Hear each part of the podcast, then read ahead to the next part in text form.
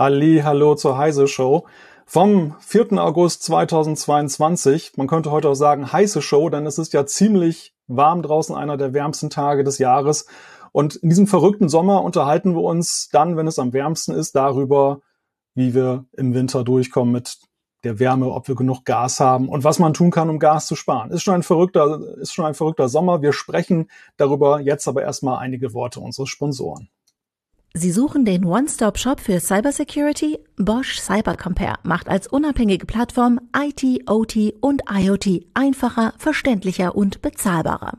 Individuell auf Sie zugeschnitten, aber immer anonymisiert, führen wir Ausschreibungen und Angebotsvergleiche durch. Von klassischen Penetration-Tests über Security-Produkte bis zu komplexen Managed Services. Nehmen Sie uns mit. Wir machen Ihre Security Roadmap handhabbar. Mehr unter cybercompare.com slash heise. Ja, wir werden nicht alle Energieprobleme lösen können heute, aber wir werden uns zumindest darüber unterhalten können, ob man am eigenen Heizkörper etwas regeln kann. Und zwar idealerweise elektronisch und smart. Hier habe ich mal so einen altertümlichen, was heißt altertümlichen Standard-Thermostat, äh, den man halt an der Heizung hat. Den habe ich aus guten Gründen hier in der Hand, weil ich ihn nämlich ausgetauscht habe. Und jemand, der sich besonders gut damit auskennt, was es da am Markt gibt und sich das mal genauer angesehen hat für die Mac I, das ist Mac I-Redakteur Johannes Schuster. Herzlich willkommen, danke, dass du heute da bist. Ja, sehr gerne. Ja, bevor wir dann in das Gespräch so wirklich einsteigen, erstmal die Frage, wie hältst du es denn eigentlich selbst mit Smart Home und smarten Thermostaten? Du hast dich jetzt sehr intensiv auseinandergesetzt mit den verschiedenen Fabrikaten und Möglichkeiten. Bist du denn selber auch mit einem smarten Thermostaten unterwegs? Ja, tatsächlich. Äh, also was übrig geblieben ist von dem, von dem Test, was ich mir dann äh, angeschafft habe, äh, ist eine Kombination von Sensor und smarten Thermostat in unserem Gästeklo. Weil es da tatsächlich ist, so ist, dass das Fenster da halt zwangsweise öfter mal offen ist und man dreht halt nicht immer runter und wenn man das Fenster dann wieder zumacht, dann vergisst man wieder aufzudrehen. Insofern ähm, da kann man mit dem ähm, Einsatz von einem Thermostat äh, am, am, meisten sparen auf, ähm, am, am Beginn. Und bei den anderen Sachen, ja, muss ich ehrlich zugeben, ähm, das war mir dann, weil ich auch eine intelligente Heizung habe äh, und auch Mitbewohner habe, die auch selber mal ein bisschen an den Heizkörpern drehen wollten, war mir das dann ähm, zu doof.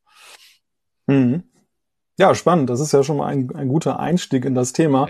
Ja. Und die Frage, die wir uns ja auch im Laufe dessen stellen werden, ob denn die smarten Thermostaten wirklich uns durch den Winter helfen können, beziehungsweise was sie eben können und wann sie manchmal eben auch nicht eigentlich uns helfen können. Es gibt ja jetzt die Neuigkeit, vor einigen Wochen 1,5 Millionen smarte Thermostate sollen in der EU in den Haushalten installiert werden. Das klingt ja zunächst mal ganz viel, aber bei 200 Millionen Haushalten relativiert sich die Zahl dann ja doch so ein bisschen, vor allem wenn wir jetzt von einem Thermostat pro Haushalt sprechen. Aber davon erstmal abgeleitet die Frage, ist das denn nach deiner Einschätzung überhaupt ein Gerät, das sich für jedermann schon eignet? Einfach jetzt mal so von der Frage der Bedienbarkeit auch her. Ja, würde ich schon sagen. Also sie sind natürlich alle ähm, App-basiert, aber die ich im letzten Test hatte, konnte man auch direkt am Gerät ähm, regeln. Die, die meisten sogar durch Drehen, andere, da musste man halt einen Taster äh, für, für Plus und einen für Minus tippen. Das kriegt jeder hin. Mhm. Okay, also auch könnte ich auch meiner Oma sozusagen dann einen smarten Thermostaten in die in die Wohnung äh, ja, einschrauben, ohne dass sie dann verzweifelt, weil sie sagt, sie ist jetzt keine große Smartphone-Nutzerin oder hat vielleicht sogar gar kein Smartphone. Ja, es ist, ähm, also der Vorteil von den Dingern ist mal, dass sie immer eine Anzeige haben. Wenn man drauf tippt, dann geht die an oder einige haben auch so ein E-Ink-Display. Die zeigen das permanent, die zeigen die, Thermos die Temperatur. Und ähm, man muss es einmal gezeigt bekommen, wo man da zu tippen hat und dann kriegt das jeder hin, denke ich. Mhm. Ja, die Frage ist ja erstmal, welche Voraussetzungen muss ich eigentlich mitbringen? Man muss vielleicht erstmal so ein bisschen als Disclaimer vorweg sagen, der, der Titel Mac and I lässt es ja an, du hast natürlich auf Schwerpunkt Apple getestet, HomeKit und so, also die getesteten ja. Geräte hast du ja auch geschrieben in dem Test, der einerseits in Mac and I erschienen ist und auch bei Heise Plus verfügbar ist dass äh, die auch auf Android funktionieren, auf Android-Basis, Android-Apps gibt, aber die hast du jetzt nicht so intensiv oder gar nicht durchgetestet wie jetzt die Apple-Variante. Das ist vielleicht ganz wichtig, das mal einmal vorweg zu sagen. Ja. Aber es ist ja eben auch so, dass äh, in der Regel die Apps ja sich dann auch im Funktionsumfang nicht voneinander unterscheiden. Welche Voraussetzungen muss ich denn eigentlich haben, wenn ich einsteigen möchte mit smarten Thermostaten? Ja, es muss so eine Art Standardheizung sein mit ähm, Wasserbetrieben, mit einzelnen Heizkörpern. Und ähm, es darf zum Beispiel keine Elektro-Nachtspeicherheizung sein oder sowas. Ne? Ähm, und äh, ja, ich habe mich jetzt darauf konzentriert, die einzelnen Thermostate an den Heizkörpern zu testen. Es gibt natürlich auch zentrale Lösungen, aber ähm, das ist dann so speziell, ähm, das wird dann immer nur einige Leser interessieren. Aber wenn man so einen äh, Standard ähm, Heizkörper hat, da ist es dann wieder die Frage, was hat der für Thermostate? Also die ganz, ganz alten, wo nur so ein, so ein Rad dran war, was im Prinzip wie ein Hahn funktioniert, auf und zu, ähm, die gehen noch nicht. Aber in dem Moment, wo da jetzt so ein, so ein Ding dran steckt, auf dieser Seite ist mehr Kontrast, ne? also äh, ein, schon ein Thermostat, Metallstreifen dran und äh, so ein Gewinde hier vorne dran. Dann bleibt, ähm, bleibt der, das eigentliche Ventil bleibt dann an dem Heizkörper. Ähm, wenn man den hier abschraubt, es tritt kein Wasser aus oder sowas, man braucht keinen Heizungsmonteur, vielleicht mal eine Rohrzange, wenn das äh, fest dann schraubt man das Ding ab und schraubt das neue dran und fertig. Ne? Als Tipp vielleicht noch, ähm, es löst sich leichter, wenn man ähm, voll aufdreht, also in diesem Fall auf 5 aufdreht, dann wird der Stellschieber ähm, frei, da ist dann ohne Druck und ähm, dann kann man auch den, den neuen Thermostat viel leichter ähm, draufdrehen. Also man kriegt auf jeden Fall, man kriegt mhm. den alten viel leichter ab so. Ich glaube, das ist aber bei vielen sowieso erstmal so eine Hürde, wenn sie smarte Thermostate hören, dann denken sie, oh, Rohrzange, ähm, nicht, dass ich einen Wasserrohrbruch habe. Das ist aber ja Quatsch, weil ja. der Thermostat letzten Endes, also das Einzige, was ja passiert, so war das hier zumindest bei mir, als ich den abgedreht habe, ging die Heizung dann kurz auf voll Durchlauf, ne? weil natürlich dann nichts mehr davor ja. ist, was den, was den Fluss dann abregelt. Aber es ist jetzt genau. nicht so, dass man irgendwie mit dem Heizungswasser in Berührung kommt oder so. Ja, und dann ist es so, wenn man jetzt ähm, relativ aktuelle Heizkörper hat, wenn sie nicht gerade von Danfoss kommen. Die haben so ein eigenes ähm, System äh, mit so einem Bajonett-Klickverschluss.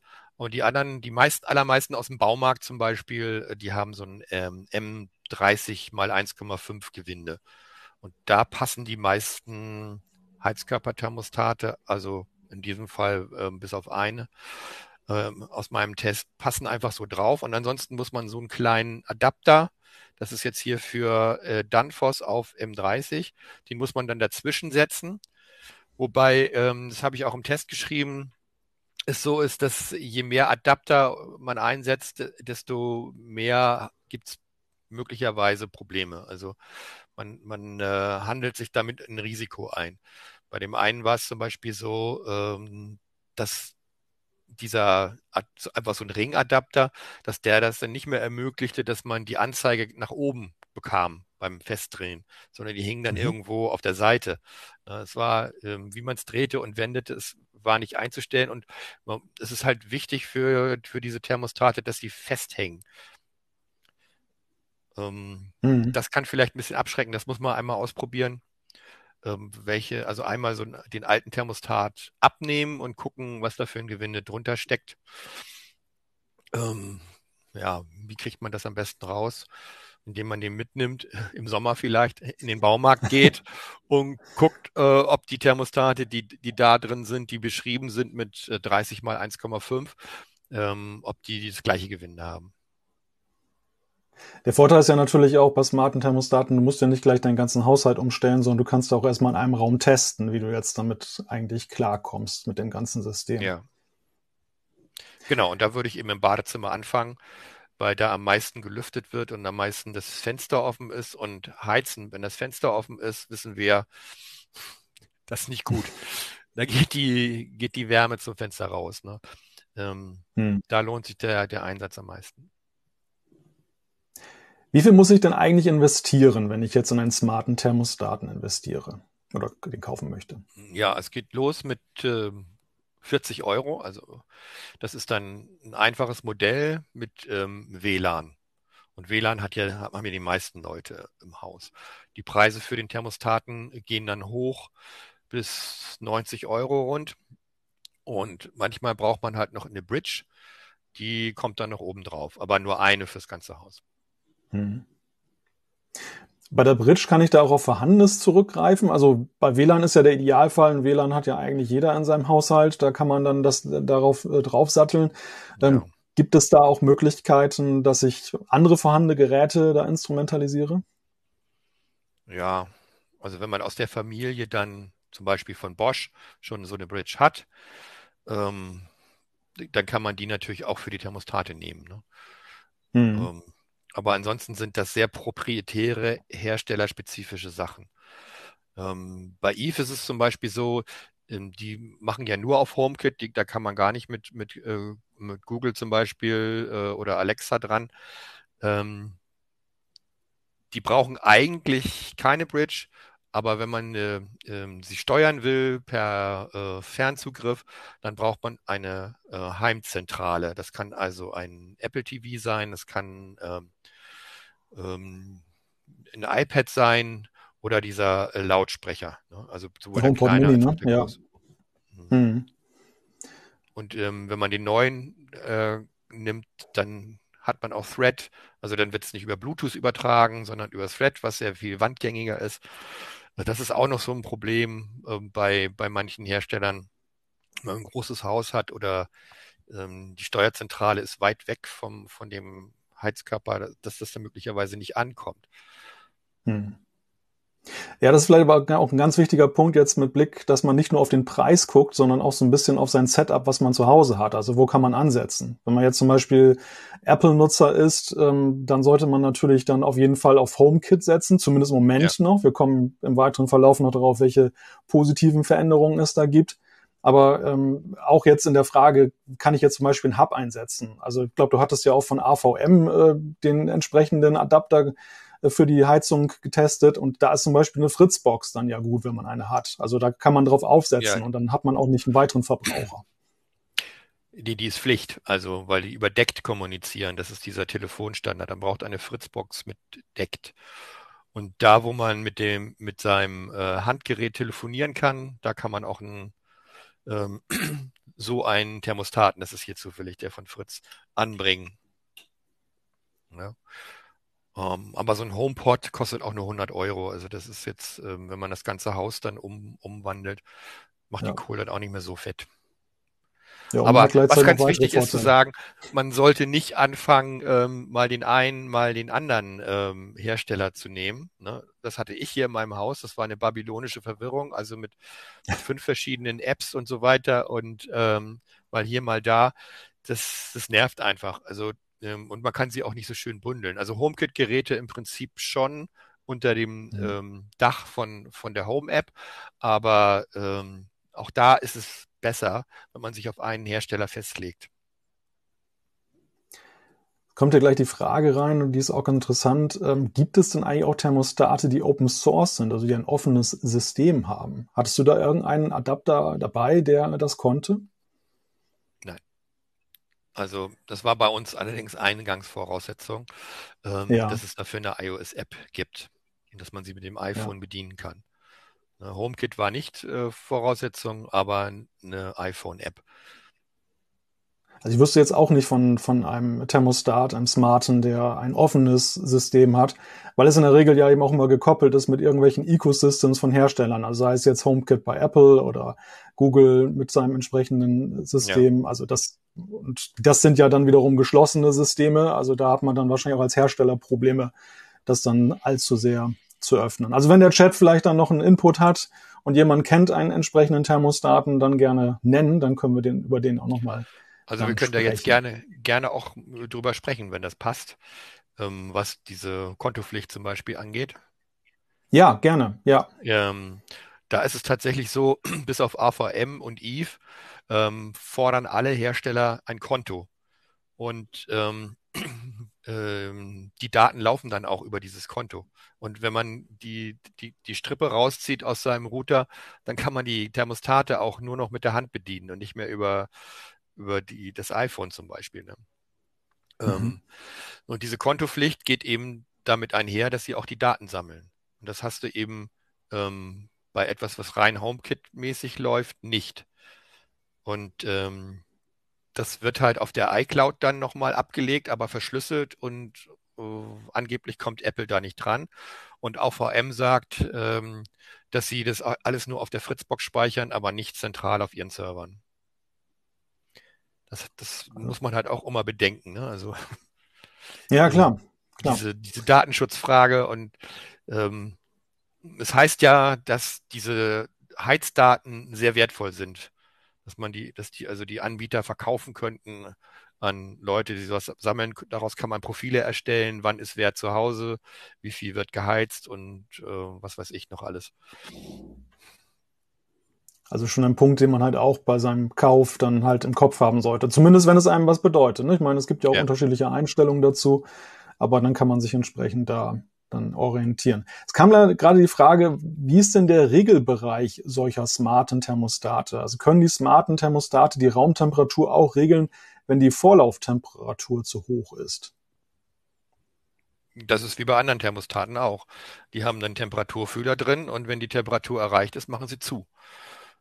Ähm, und die einstellbaren Temperaturen, das hängt natürlich von den jeweiligen Geräten ab. Das ist so zwischen 10 und 30 Grad normalerweise. Also ähm, wenn man jetzt zum Beispiel irgendwie äh, sein Haus gegen, gegen Frostschäden sichern will oder sowas, ja, dann sind smarte Thermostate nicht gut. Zumal die auch, äh, also wenn, wenn man jetzt irgendwie ins Ausland fährt und das Haus bleibt, bleibt den Winter über leer, dann sollte man wieder die anderen anbauen, die mechanisch sind, weil sie keine Batterien haben und weil sie eben auch genauso einen Frostschutz haben und immer funktionieren. Wir nähern uns im Chat übrigens der Frage, ob es auch Open Source Möglichkeiten gibt. Es gab nämlich den Hinweis, dass äh, Thermostate, die über Zigbee arbeiten, ähm, die sollte man in Open Source Lösungen einbinden können. Und es wurde auch an einer Stelle, ich weiß nicht, ob das jetzt darauf bezogen war, der Name genannt, der Homatic IP von EQ3. Da braucht man auch kein Konto anzulegen. Also das, ja. da nähern wir uns dann dieser Frage an, oder der Antwort besser gesagt. Ist denn, du hast es ja sind vorhin schön schon. Billig, also das stimmt schon.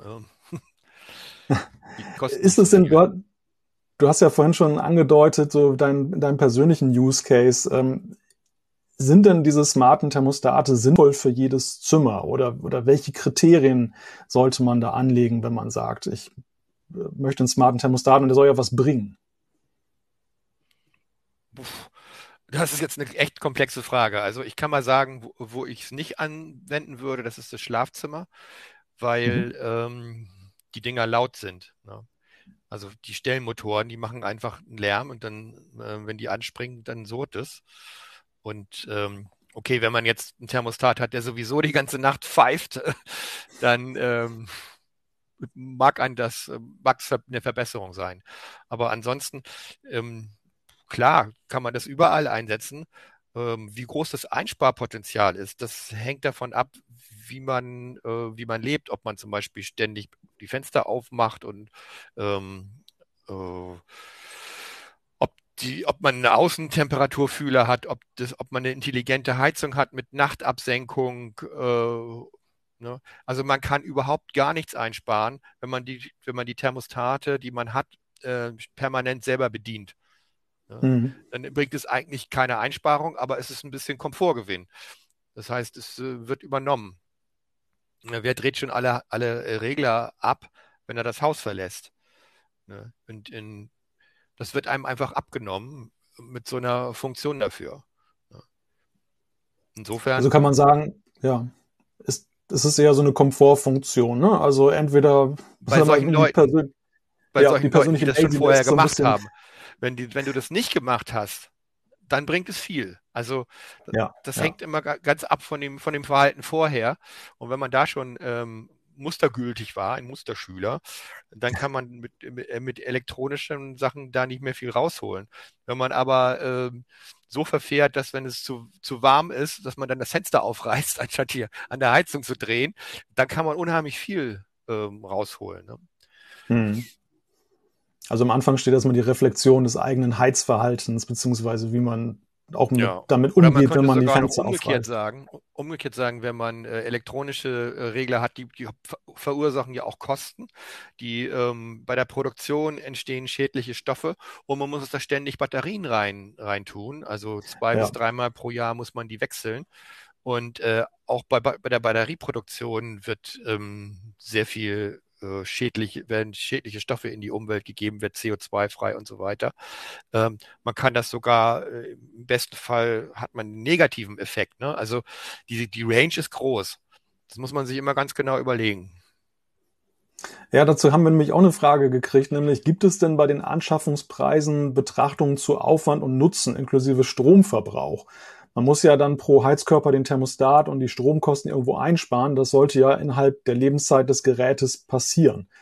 Ja. Also da, ich glaube, bei der Ökobilanz ist ja, oder beziehungsweise erstmal die, ist ja die Frage, wie messe ich denn die Ersparnis? Also gucke ich nur auf meine persönliche Ersparnis jetzt bei der Gasheizung, dann kommt man wahrscheinlich je nach Heizverhalten relativ schnell zu guten Ergebnissen. Wenn man so öko-fußabdruckmäßig unterwegs ist, dann ist es, glaube ich, schon eine deutlich komplexere Berechnung in Anbetracht dessen, was man ja alles dann wiederum an Negativeffekten auch hat.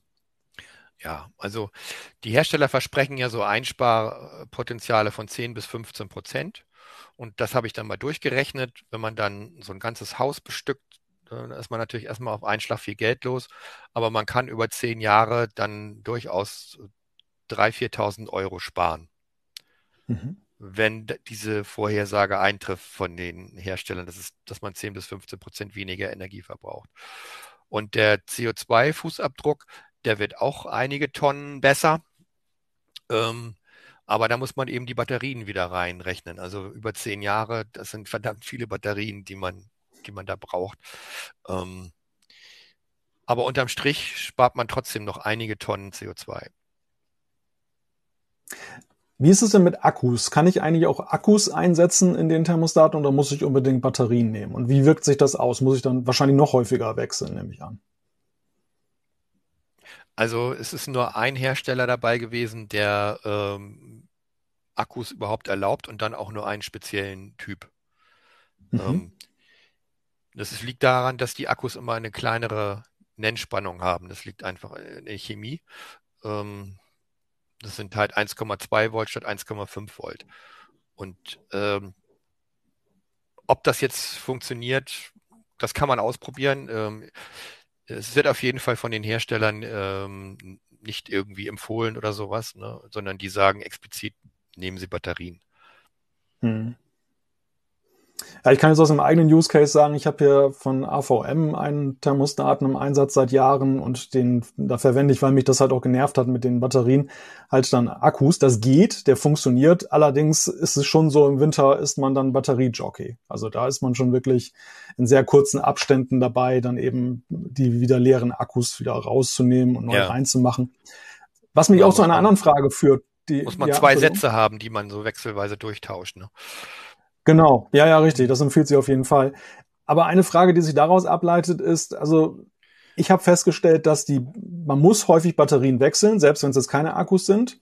Aber bei den Thermostaten ist es teilweise ziemlich umständlich, das Batteriefach überhaupt aufzumachen. Ist dir das beim Test auch begegnet und wie ja. ja schneiden die Hersteller insgesamt das so ab?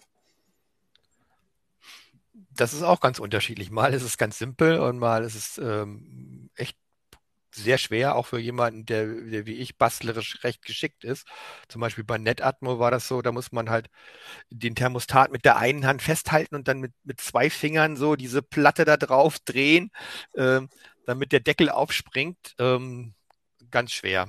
Also, ähm, aber auch da bei anderen muss man einfach einen Deckel aufmachen und steckt die ganz normal rein. Also, hm. ähm, es geht alles. Ist dir da einer in Erinnerung geblieben, wo es ganz einfach war, wo du gesagt hast, also so muss es sein? ähm, ich glaube, bei Eve war das recht einfach. Das ist äh, ja. einfach eine Plastikkappe vorne dran. Und die sind auch an der Front und nicht irgendwo hinten reingesteckt. Naja, ja, weil bei AVM, also zumindest bei dem Modell, was ich hier hatte, da war es dann so, da ist auch so eine Klappe, aber die geht nach hinten so zum Heizkörper hin auf und und ja, geht doch genau. schnell. Allerdings, wenn das Ding dann montiert ist, äh, dann vielleicht nicht mehr so leicht. Das ist der Punkt. Das ist nämlich genau ja. der Punkt. Und so in der Montage war das dann, oder nach dem Montieren war es dann schwieriger. Es ist wie immer. Wenn man weiß, wie es geht, ist einfach. Ja, ja, ja, aber ist halt so ein Punkt, den man auch, wenn man jetzt das kauft, vielleicht noch nicht so im Blick hat und dann in der Praxis feststellt, oh je, das spielt ja schon eine relativ große Rolle. Ein Punkt, den ich hier auch schon des Öfteren im Chat gelesen habe, ist die Frage, wie es um die interne Temperaturregelung eigentlich äh, steht des Thermostats. Also ist, die messen ja die Temperatur und passen entsprechend dann auch dann ja an, wie die Heizung auf oder zugedreht wird. Andererseits sind sie ja sehr nah dran an der Heizung und es ist die Frage, erfassen sie denn die Temperatur, die ich als Nutzer empfinde, denn auch korrekt oder sind sie vielleicht viel zu warm unterwegs? Welche Erfahrungen hast du damit gemacht? Ja, das ist, ist ein Problem ähm, gerade bei großen Räumen. Ähm, dafür gibt es diese sogenannte Offset-Temperatur. Ähm, also entweder nimmt man einen externen Sensor und lässt den bestimmen, ab wann die, wann aufgedreht oder zugedreht wird.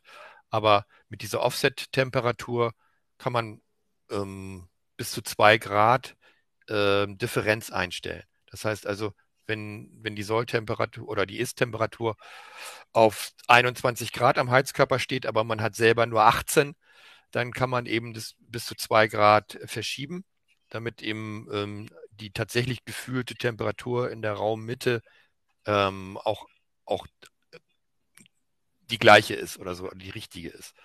Ja. Das können auch nicht alle Thermostate, also dafür habe ich ein, in der Tabelle ein kann ich mal eben gucken. Offset-Anpassung. Ja, das konnten bis auf einen alle. Aber mhm, okay. Wie ist das mit da der Handsteuerung? So, ja, wir haben, hatten vorhin die, deine Oma, der du das aufschwatzt. Ähm, mhm. Solche Sachen, das, da wird die dann wahrscheinlich nicht mehr durchsteigen. Ich weiß auch nicht, ob sie ein Smartphone hat und das alles so konfigurieren kann. Ne? Insofern, ähm, man braucht schon so eine gewisse Technikaffinität und eben auch ein iPhone und muss sich diese App laden und so weiter, das, äh, damit das alles richtig äh, smooth läuft. Hm. Ja, ja, das genau. Das war ja eben die Frage jetzt auch mit Blick jetzt auf diesen Plan der EU, dann ähm, die smarten Thermostaten, dann äh, Thermostate ähm, in möglichst viele Haushalte zu bringen. Aber ähm, ist es denn so, wenn ich das einmal eingerichtet habe, läuft, kann ich es dann für sich laufen lassen oder ist es dann doch häufiger nötig, dass man mal nachjustiert dann? Weil das wäre ja die Frage. Ich kann es ja jemandem einrichten und dann läuft das System und dann muss ja. ich ja nicht unbedingt drauf gucken. Oder ja, sind doch häufiger Batteriewechsel, Bis auf den ja. Batteriewechsel läuft es. Es kam auch gerade die Frage, das ist auch ganz interessant. Äh, Warum kann man ein so ein smartes Gerät nicht mit einem USB-Anschluss versehen, um es auch in der Steckdose zu betreiben? Weil es scheiße aussieht. ist natürlich auch die Frage, ob man die Steckdose an der Heizung unbedingt immer hat. Ne? Das, das, das wäre dann die nächste. Ja. Ja, aber die, ich meine, der Einwand ist nicht ganz verkehrt. Das, das Batteriethema, und das ist ja ein generelles Smart Home-Thema, das so praktisch und ein Smart Home ja sein kann, gerade im, im Komfortgewinn, dass es aber natürlich heutzutage immer damit einhergeht, dass man unglaublich viele Batterien dann eben ja. auch dann wechseln Die Batterien, muss. die werden ja einmal für den Stellmotor gebraucht und andererseits für die Erreichbarkeit per Funk. Und man sieht so bei einigen Thermostaten, da dauert es manchmal eine Minute, bis die Sachen ankommen. Und ähm, das liegt einfach daran, dass sie in größeren Intervallen mit ihrer Zentrale kommunizieren, um Energie zu sparen. Und das wird sich wahrscheinlich auch, ähm, also WLAN braucht sehr viel, Bluetooth etwas weniger, aber Thread braucht am wenigsten. Und ähm, wenn jetzt die, diese Funkstandards immer weniger äh, Power brauchen, die Chips dafür, dann können wir vielleicht irgendwann dazu kommen, dass es sogenannte Harvesting-Systeme gibt die beziehen ihre Energie aus der Temperaturdifferenz ähm, von dem am Heizkörper und von der Umgebungsluft. Und ähm, da kommt nicht viel raus an Kapazität, aber ähm, dann muss man halt, darf man vielleicht nur noch sechsmal am Tag äh, den Schieber betätigen, weil dann der, der Akku alle ist von dem Teil. Aber äh, solche Systeme gibt es auch schon und äh, die sind auch in, in, Zukunft vorstellbar. Und das mit den mhm. Batterien ist wirklich nervig. Bevor wir über weitere Punkte sprechen und vor allem auch über die Zukunft, die ja verheißt, dass es ein bisschen einfacher wird, was die Standards angeht, äh, hören wir nochmal kurz, was unser Sponsor zu sagen hat. Sie suchen den One-Stop-Shop für Cybersecurity? Bosch Cybercompare macht als unabhängige Plattform IT, OT und IoT einfacher, verständlicher und bezahlbarer. Individuell auf Sie zugeschnitten, aber immer anonymisiert, führen wir Ausschreibungen und Angebotsvergleiche durch. Von klassischen Penetration-Tests über Security-Produkte bis zu komplexen Managed Services. Nehmen Sie uns mit. Wir machen Ihre Security Roadmap handhabbar. Mehr unter cybercompare.com slash heise. Vor allem muss ich aber nochmal fragen, wie ist denn das eigentlich mit der Handsteuerung? Also es gibt die Option, sie noch per Hand zu steuern, aber ist die wirklich gut? Weil bei einigen Modellen habe ich manchmal so das Gefühl, das ist ja eher so ein bisschen alibihaft. Da gibt es so einen Ring und irgendwie, ja, ist das eher die Notfalloption. Wie praxistauglich sind die? Ja, wie gesagt, das, ähm, das muss man erstmal äh, allen zeigen, die im Haushalt sind. Bei Eve zum Beispiel ist es so, da sind so zwei klitzekleine Pfeile hoch und runter aufgedrückt und tatsächlich, ähm, da muss man drauf drücken und ähm, jedes Mal drücken gibt ein halbes Grad. Bei anderen ist mhm. es so, da kann man drehen, intuitiv, wie, wie bei Hähnen oder wie bei solchen Dingern. Ähm, es gibt auch welche, da muss man immer so um, um weiß ich nicht, 15 Grad drehen ne, und dann gibt es so einen Widerstand und dann, das ist dann sozusagen der Taster. Ne, wenn man nach rechts dreht, dreht man ähm, nach oben und nach links, nach unten. Also muss man immer gegen den Widerstand gegendrehen und das macht, muss man dann eben so oft machen, bis die Temperatur erreicht ist.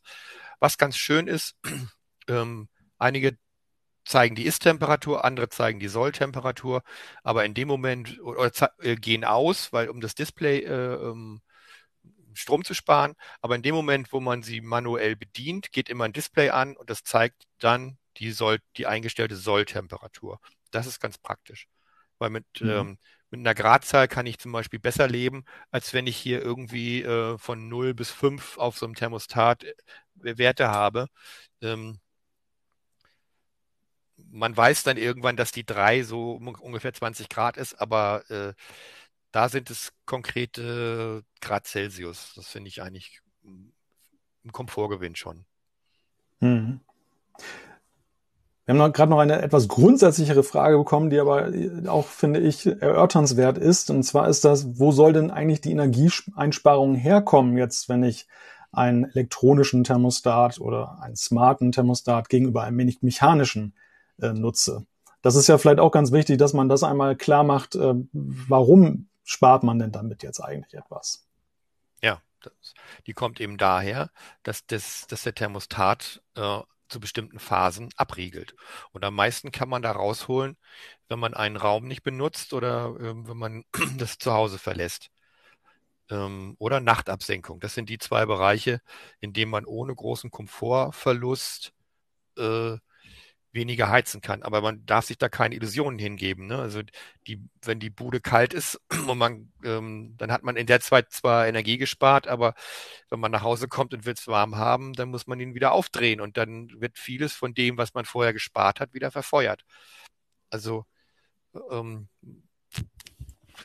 es ist nicht so viel, wie, wie manche Hersteller glauben, machen. Ne? Aber ein bisschen was mhm. kann man schon sparen.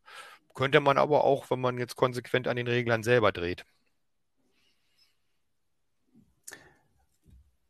Im Vorfeld unserer Sendung gab es auch im Forum schon eine interessante ähm, Mitteilung oder Anmerkung jetzt zum Thema. Da hatte ein, ein User geschrieben, dass ähm, es schon enorme Einsparungen sind, die er da festgestellt hat. Und ähm, er hat in einem Single-Haushalt halt äh, am, im Wohnzimmer werktags zwischen 17 und 23 Uhr das schön warm eingestellt und ansonsten auf 17 Grad runtergeregelt. Und dann war es allerdings so, dass er dann irgendwann das Problem hatte, relativ schnell, dass sich dann Schimmel gebildet hat.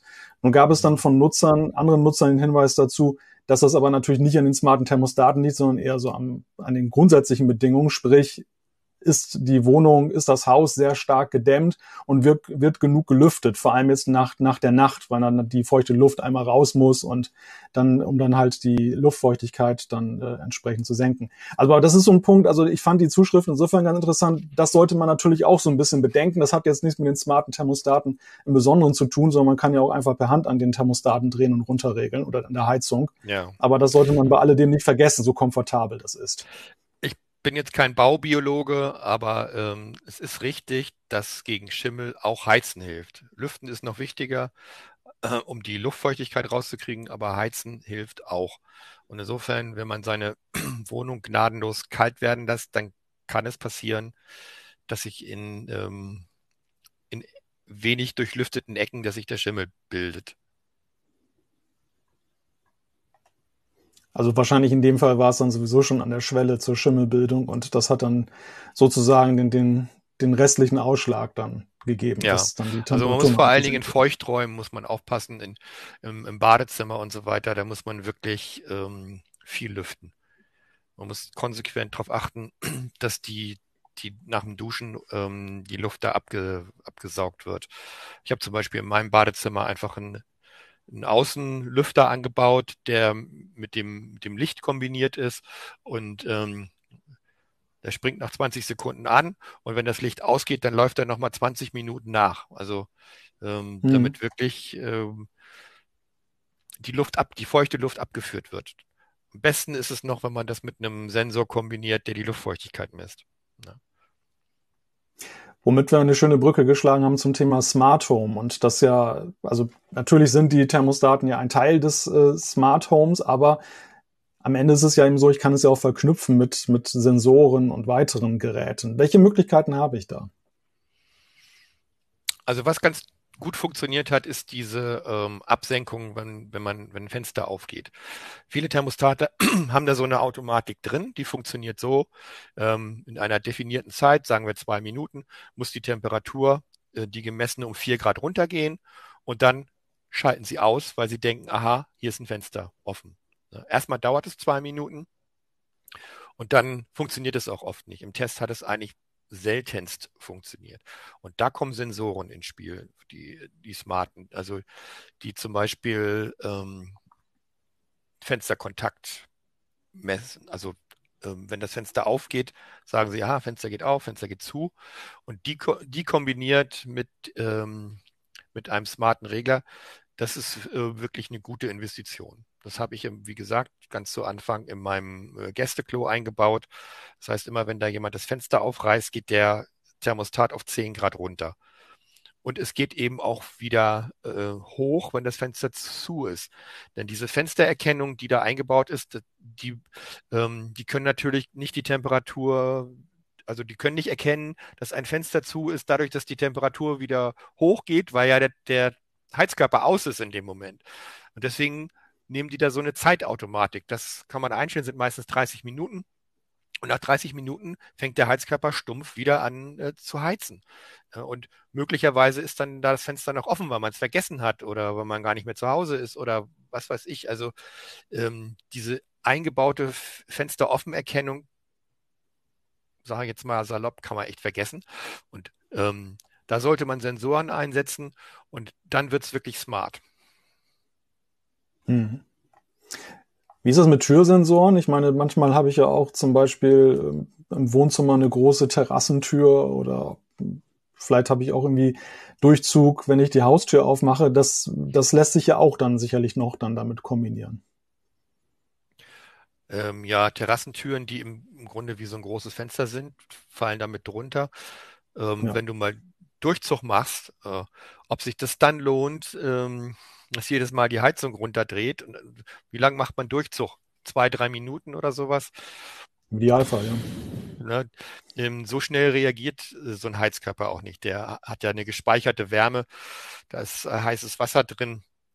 Ähm, wenn du den abdrehst, dann hört er jetzt erstmal kurzfristig nicht sofort aufzuheizen. Ne? Also vielleicht mhm. wird dann das warme Wasser nicht mehr nachgeschoben, aber äh, fürs Durchlüften bringt das gar nicht so viel, wenn man mal einmal für fünf Minuten Stoßlüften macht. Also da, da würde ich das Geld für den Sensor sparen, aber äh, an so typischen Fenstern, Küchenfenster, Badfenster, da bringen Sensoren eine Menge.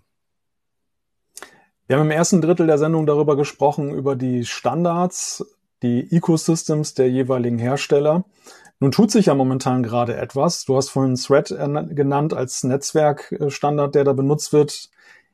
Jetzt kommt ja Meta als Smart Home Standard im, im Herbst. Welche, welche Vorteile bringt das mit sich, jetzt auch mit Blick auf die Thermostate?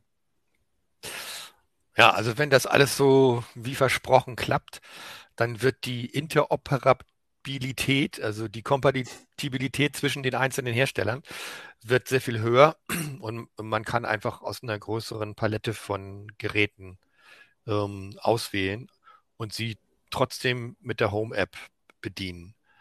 Ne? Denn es ist einfach so, dass für HomeKit wesentlich weniger Produkte auf dem Markt sind als ähm, besonders für Amazon ne? und auch für Google. Das liegt ein bisschen ja, daran, dass Apple da immer genau hinguckt und sich jedes Produkt äh, mehr oder weniger zeigen lässt, zumindest jede Bridge, und dass die Sicherheitsanforderungen auch ein bisschen höher sind. Und angeblich ist es mit Meta und Thread so, dass Apple seine Sicherheitsstandards da durchgesetzt hat als allgemein, also auch für die anderen. Mhm. Ähm, müssen wir sehen. Also äh, ich hoffe, das kommt alles und äh, ich habe zukünftig sehr viele schöne Produkte zu testen, die, die wir Mac-User oder iPhone-User auch wunderbar bedienen können. Also man muss ja vielleicht nochmal dazu sagen, dass ja dann auch der, es ist ja ein bisschen komisch, heute haben, haben wir alle schon Thread, also immer mehr Geräte nutzen das ja, aber trotzdem bewegen sich die Thread-Geräte in dem jeweiligen Ecosystem weiterhin. Also du hast vorhin gesagt, der HomePod Mini oder das iPad oder das Apple TV ist dann der Hub. Aber wenn ich jetzt zum Beispiel einen Thread-kompatiblen Hub von meinetwegen Amazon habe oder, oder Google, wird der momentan nicht genutzt. Die existieren quasi parallel zueinander, wenn ich da auch noch ein, ein entsprechendes Setup habe. Und künftig ist es dann ja eben so, dass auch in der Konnektivität ja diese Thread-Router anderer Hersteller oder anderer Ecosystems genutzt werden können für meine HomeKit-Geräte zum Beispiel. Oder umgekehrt natürlich genauso. Also auch die, die aus den anderen Ecosystems können dann auf mein, meine Apple-Infrastruktur sozusagen dann mit mhm. unterwegs sein. Ja. Das Schöne bei Thread ist, dass es eben auch äh, repeaterfähig ist. Also mit Bluetooth geht das im Prinzip nach Spezifikation auch, aber dafür gibt es noch keine vernünftigen Produkte. Und bei Thread hängst du zum Beispiel einfach äh, einen Stecker von, von Eve, einen Zwischenstecker, Eve Energy, äh, also auf halbem Wege hin. Und ähm, das ver verlängert die Reichweite enorm. Ja, und in mhm. Zukunft wird es dann hoffentlich so sein, dass der, dass es nicht irgendwie ein Apple-kompatibler sein muss, sondern dass man da jeden Thread oder jeden Meta-Stecker einfach nehmen kann und die sich äh, blind unterstützen. Die Betriebssysteme werden es ja im Herbst unterstützen, beziehungsweise bis Ende des Jahres ist ja so die Aussage im Herbst, noch nicht mal direkt jetzt mit zum Beispiel iOS 16 bei Apple. Aber ähm, wie ist das mit den Herstellern? Hast du da schon irgendwas gehört, ob und wann die Firmware-Updates dann auch bringen für ihre Geräte, dass sie auch Meta unterstützen? Ähm, ist auch nicht mein Thema, aber ähm, ich lese ja auch regelmäßig die News. Da gibt es jetzt noch nicht so viele Berichte, dass die da alle vorpreschen. Ich habe es noch bei Eve gesehen, aber das, da ging es um einen Bewässerungsautomaten, aber wo die dann auch gleich gesagt haben, dass äh, der dann auch äh, mit einem Firmware-Update dann bis Ende des Jahres ausgestattet wird, damit dann eben auch Meta unterstützt wird. Also der hat jetzt schon aber, Thread und dann kommt genau. Meta hinzu, genau. Genau, richtig. Ja, ja, das ist bei aber, mehreren Eve-Produkten so, ja. Aber vielleicht ist das eine, auch generell eine Empfehlung einfach auch für alle, die sich dafür interessieren, dass man auf diese Punkte achten sollte. Also dass man auf der einen Seite idealerweise auf Thread auf jeden Fall achtet, dass die das unterstützen, wenn man eben diese Interoperabilität haben möchte. Und ähm, ja, und wenn es Informationen gibt, manchmal haben die Hersteller ja was dazu gesagt schon, dass man auch dann äh, Meta schon so ein bisschen ins Auge fasst dass man dann, wenn man ähm, ja dann spätestens nächstes Jahr dann auch diese Möglichkeit hat, das dann übergreifend zu nutzen. Gut. Hast du einen persönlichen Favoriten gewonnen aus deinem Test? Hast du ein Gerät, wo du sagst, das hat's mir besonders angetan? Oder, oder gab es, oder anders gefragt, gab es irgendwelche Überraschungen auch, wo du gesagt hast, das ist mir besonders in Erinnerung geblieben? Ähm, also insgesamt habe ich ja sehr viel rumkritisiert an den Geräten. Das muss man einfach sagen. Ähm, die Apps waren teilweise nicht zu gebrauchen und äh, umständlich oder da kamen irgendwelche Sachen nicht an und äh, einige haben Batterien gefressen und ähm, die Sprachbedienung mit Siri hat manchmal erst einen Tag später angefangen und so. Es ist, es ist jetzt wirklich nicht so, dass das alles äh, problemlos und so funktioniert, wie die Hersteller es, es verraten.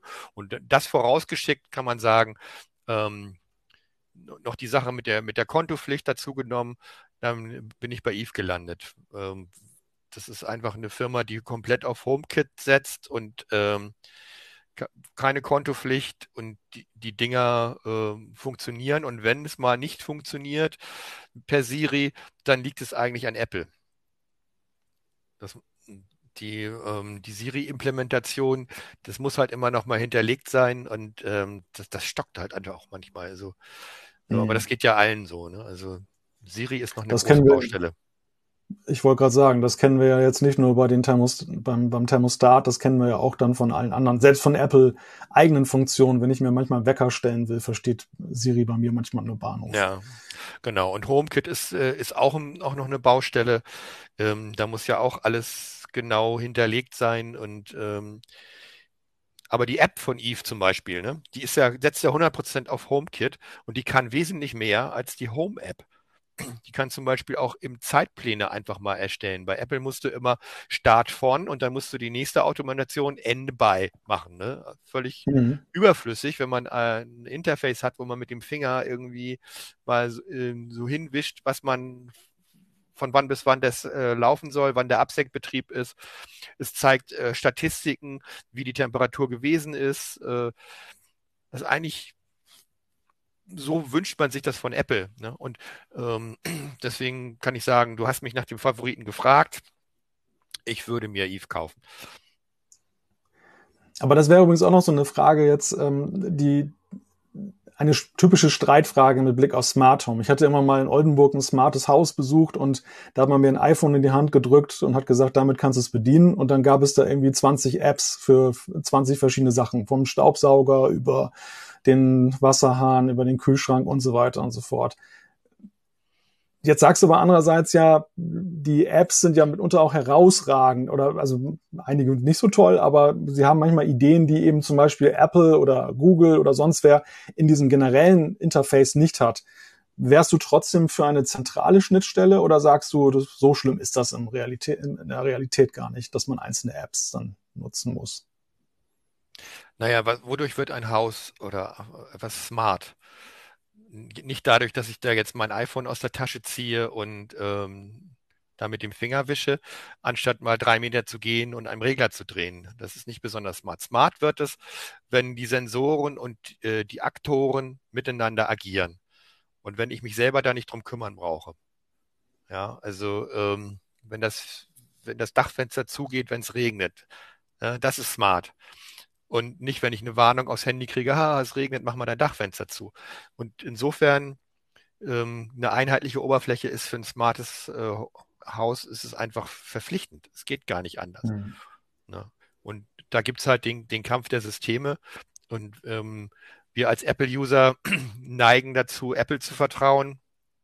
Ähm, und wie gesagt, HomeKit ist noch eine Baustelle. Äh, aber diese Eve-App zum Beispiel, die zeigt ja dass da sehr viele Sachen angelegt sind, weil die, die, die können ja auch nichts anderes nutzen äh, als andere. Es muss ja Apple erstmal hinterlegt haben. Bloß Apple selber, die, die App, die Apple dafür anbietet, die kann das halt noch nicht. Ne? Die ist halt so ein bisschen ähm, verstümmelt, will ich fast sagen, ne? rudimentär. Und andere Apps können das einfach besser. Also hoffen wir mal das Beste für die Zukunft, dass diese bei, bei Apple die App, aber sicherlich auch generell im Bereich Smart Home die, die Steuer-Apps oder die generellen Interfaces, die die Hersteller, die Betriebssystemhersteller entwickeln, dann noch besser werden. Ja, smart muss man übrigens auch sein und da sei mir der kurze Werbehinweis gestattet, wenn man ein bestimmtes Spiel spielen möchte, nämlich das Spiel Sweet Transit und äh, da ist heute Abend live ab 19 Uhr auf Twitch und YouTube Heise spielt ein Livestream noch angesetzt, äh, das Anno für alle, die Züge lieben. Ich liebe auch Züge, ich werde mir das mit Sicherheit auch angucken. Obwohl es, glaube ich, ja, es sind nicht moderne Züge, aber gut, egal. Also auf jeden Fall sei es wärmstens empfohlen, dann heute Abend Heise spielt. Ja, Johannes, ich würde sagen, hier ist ein guter Zeitpunkt, vielleicht dann einfach mal einen Abschluss äh, zu finden. Ganz herzlichen Dank, dass du dir die Zeit genommen hast, mhm. uns so ein bisschen einzuführen in die Welt der smarten Thermostate und der Vor- und auch Nachteile. Ich denke, es ist auch klar geworden, wo die Nachteile sind und worauf man eben achten sollte. Und das ist ja eben besonders wichtig, weil Werbeversprechen gibt es viele, aber die Realität ist ja das, was die Leute da draußen interessiert. Ganz herzlichen Dank fürs Einschalten der Heise Show, für die Beteiligung im Chat und äh, auch generell. Nächste Woche gibt's wieder eine Heise Show. Ich sage Tschüss, bis nächste Woche. Ich auch.